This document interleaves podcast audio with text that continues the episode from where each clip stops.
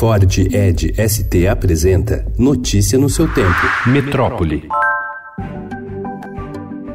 Sob pressão do Congresso, o presidente Jair Bolsonaro foi obrigado a recuar e revogou ontem decretos que flexibilizavam as regras para a posse e aporte de armas no Brasil. Diante da derrota iminente, porém, Bolsonaro pôs em campo seus articuladores políticos para tentar manter de pé ao menos parte das normas previstas nos textos. Na semana passada, o Senado já tinha decidido derrubar os decretos e a Câmara avisou que, se o presidente não voltasse atrás, seguiria na mesma direção. Após muita confusão e ameaças dos parlamentares de complicar a vida do governo no Congresso, o ministro da Casa Civil, Onyx Lorenzoni, se reuniu com os presidentes da Câmara, Rodrigo Maia, e do Senado, Davi Alcolumbre, para garantir que o governo revogaria os decretos anteriores e editaria novos com pontos menos polêmicos. De comum acordo, fica o decreto da posse, o decreto dos CACs e nós vamos reeditar as regras atuais para o porte para não ter um vácuo legal.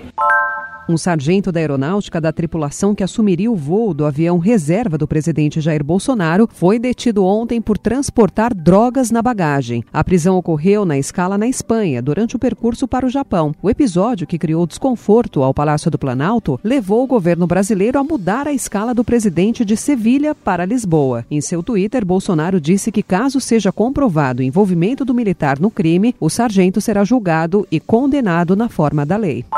Um casal foi preso no fim da noite de anteontem, em Vinhedo, interior de São Paulo, após ser acusado de manter uma idosa em cativeiro durante pelo menos 20 anos, segundo a Polícia Civil. A vítima, Iva da Silva de Souza, de 63 anos, trabalhava como cuidadora sem receber pagamento e era mantida isolada em dois cômodos na casa dos suspeitos. Ela era proibida de fazer contato com outras pessoas e ainda foi agredida.